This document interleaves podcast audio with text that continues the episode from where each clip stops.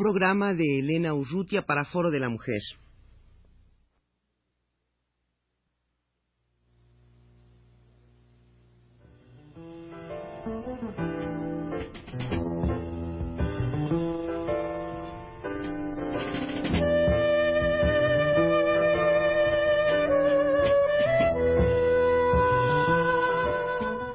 Foro de la Mujer.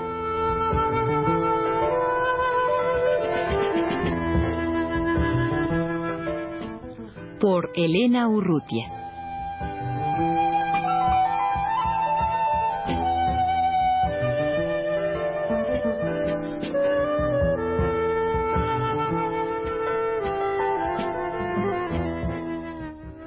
El mes de octubre del año pasado apareció en el diario Le Monde un artículo titulado L'oiseau jardinier por Paul Caro.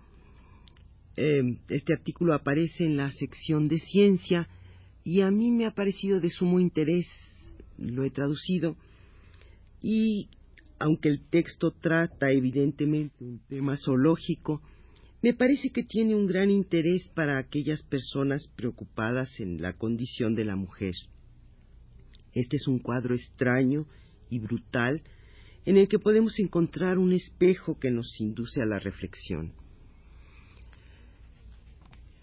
En enero de 1981, un naturalista transportado en helicóptero exploró las laderas de los montes Foja en el oeste indonesio de Nueva Guinea.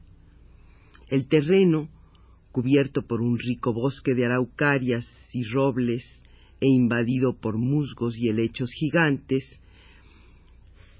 es verdaderamente un terreno virgen, una de las pocas regiones del planeta que no han sido habitadas por el hombre. Se podría pensar que el hombre jamás recorrió esos montes tropicales. Nuestro naturalista debió anonadarse al percibir entre las ramas una luminosa crina anaranjada, agitada por encima de unos ojos oscuros, de un pico negro, de un pecho oscuro y de un vientre, ocre.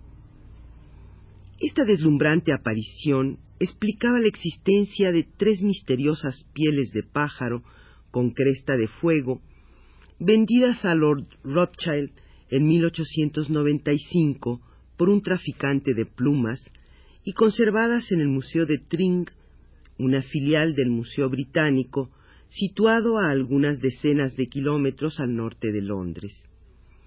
A fines del último siglo y hasta cerca de 1920, los caprichos de la mundana extravagancia europea alimentaron un enorme tráfico de pieles de pájaro, cuyo origen geográfico era guardado celosamente en secreto por sus comerciantes. Tan es así que muchas de las aves del paraíso y otras especies de la misma familia fueron descritas a partir nada más que de las pieles, antes que el conocimiento de la región, después de 1930, permitiera las observaciones en el lugar mismo. Pero el Ambliornius flavifrons, el pájaro negro con plumaje dorado, estaba perdido. Este Ambliornius pertenece a la familia de los pájaros jardineros que cuenta con 18 especies distribuidas en Nueva Guinea y en regiones apartadas de Australia. Es probablemente el pájaro más singular del planeta. En efecto, este animal es un artista y un arquitecto, a tal punto que los primeros exploradores de Nueva Guinea tomaron las pequeñas chozas maravillosamente decoradas que encontraban en el bosque como signos de la actividad religiosa de las tribus papúes. Cada chocita rodeada de un foso estaba precedida de un jardín con césped hecho de musgo, salpicado de montoncitos de frutas, conchas, flores, piedras agrupadas por colores, cuidadas y constantemente renovadas. La choza misma, con un metro de alto y dos metros de ancho, muy sólida, estaba hecha de ramas finamente tejidas. El naturalista italiano Beccari descubriría en 1872 que estas construcciones eran obra de los pájaros jardineros. Cada especie tiene sus propias concepciones estéticas.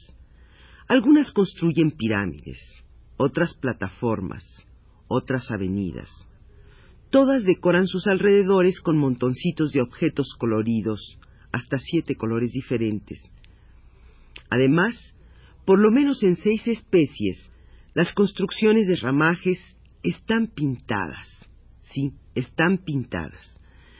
La pintura azul, verde, amarilla o negra se aplica con un pedazo de corteza y es rehecha cada día, de la misma manera que cada día se cambian las flores. Las materias colorantes provienen de frutas, de carbón, actualmente pueden ser robadas a la civilización humana.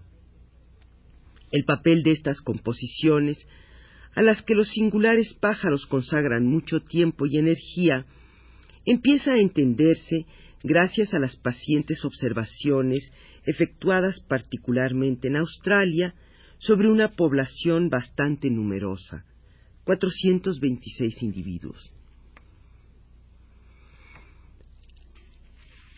Estos refugios son gabinetes de amor, ricos pisos de solteros, construidos por los machos para seducir, como si el generoso plumaje con el que están a menudo dotados no fuera suficiente para convencer a las tercas compañeras. En las montañas de Nueva Guinea, los satisfechos machos flavifrons viven solos en alturas que van de los 1650 a los 1800 metros. Los jóvenes y las hembras viven más abajo.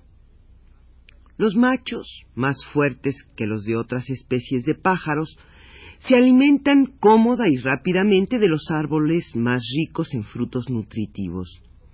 El resto del tiempo merodean alrededor de su castillo e intentan atraer a las hembras con gritos estridentes, roncos y extraños. Si se presenta alguna, entonces toma el macho de su montón azul, hay sobre su pasto un montón de frutas azules, un montón de frutas verdes y un montón de frutas amarillas, toma de, de, ese montón azul una gran fruta azul y la sostiene con el pico delante de la hembra, de manera que la fruta haga constantemente contraste sobre su cresta anaranjada que, agita frenéticamente. La hembra, en general, se manifiesta medianamente interesada.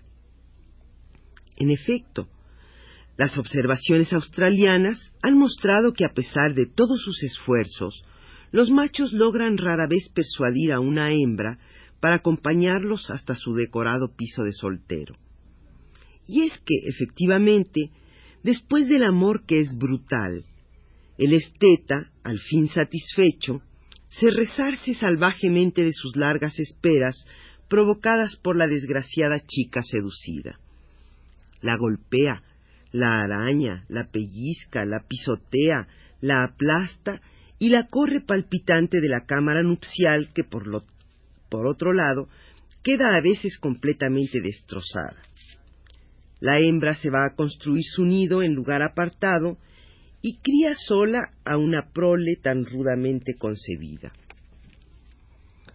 Los machos jardineros australianos son tan agresivos que pasan una buena parte de su tiempo peleándose, intentando destruir las construcciones de los otros y robando los adornos que hay en ellas.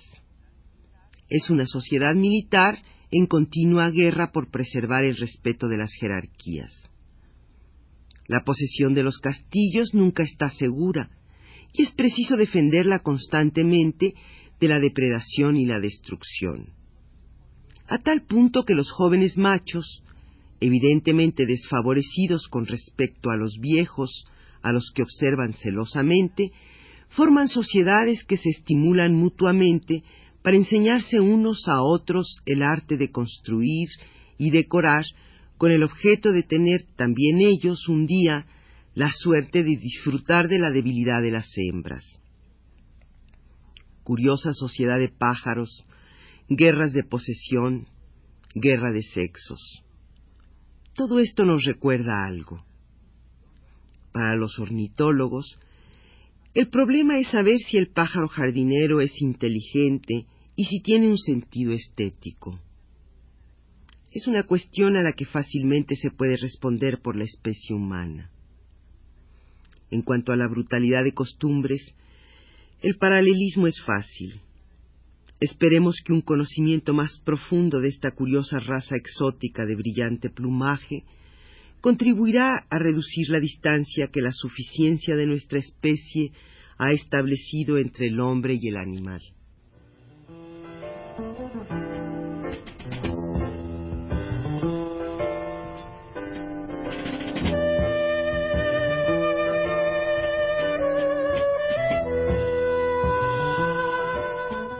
Foro de la Mujer.